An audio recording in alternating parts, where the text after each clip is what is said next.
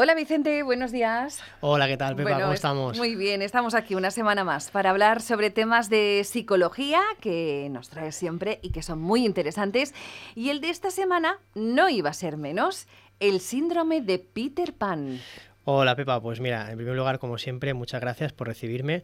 Y efectivamente, esta semana vamos a hablar de un síndrome muy famoso llamado el síndrome de Peter Pan. Bueno, este sí que había escuchado un poco hablar de él alguna vez. ¿En qué consiste el síndrome? Pues mira, Pepa, así por encima, digamos que el síndrome de Peter Pan es definido como el conjunto de características que sufre una persona que no sabe o no quiere aceptar las obligaciones propias de la edad adulta, obligaciones o responsabilidades. Eh, no pudiendo desarrollar los roles, como por ejemplo padre, pareja, etcétera, que se esperan según el ciclo, el ciclo vital o circunstancias personales. Además, sí que es verdad que es más frecuente verlo en varones que en mujeres. Qué curioso. Tengo mucha curiosidad. ¿Cómo se originó o a quién se le ocurrió llamar así este conjunto de síntomas? Pues mira, fue acuñado por el psicólogo Dan Kiley en 1983 en su libro The Peter Pan Syndrome, Men Who Have Never Grow Up, los que los hombres que nunca crecieron, ¿vale?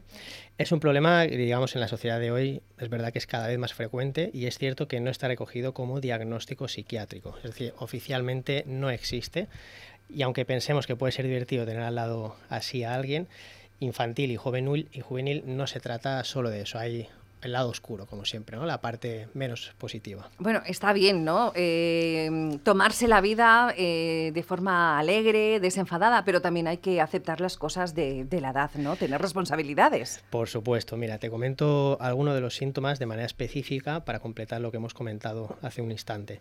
Pues mira, eh, por ejemplo, cosas que les pueden suceder a este, a este perfil de persona es comportarse como niños pequeños cuando su edad real es considerada la de un adulto, pues digamos superior a los 30.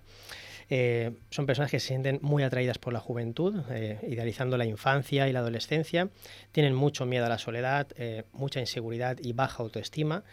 También tienen como una constante necesidad de atraer la atención de quienes les rodean y digamos que su actitud se centra más en, en recibir, pedir y criticar teniendo poca tolerancia a la frustración. En general son personas que están muy centradas en sí mismas y que sienten una insatisfacción constante digamos, y que digamos, no aceptan muy bien lo que, sea, lo que sería el tener compromisos. Bueno, eh, podría reconocer algunos adultos así, sí, aunque imagino que desde dentro debe ser vivido de otra manera, ¿no? Es cierto que, a nivel emocional, Pepa, son frecuentes los problemas de ansiedad y de tristeza en este tipo de personas, digamos, pudiendo llegar incluso en depresiones por eso digamos que es importante tratarlo. Por otro lado, la persona se siente poco realizada en su vida, con su vida, ya que no asume las responsabilidades y por lo tanto no consigue objetivos, lo que le veta el placer de disfrutar de los retos y que sin ninguna duda pues esto acaba repercutiendo en sus niveles de autoestima. Digamos, eh, son frecuentes los, niveles de ansiedad eh, y tristeza elevados, como hemos dicho, pudiendo adoptar, eh, como decíamos, pues sintomatología depresiva. Y una duda, ¿se puede llegar a tener una vida feliz con este tipo de, problema?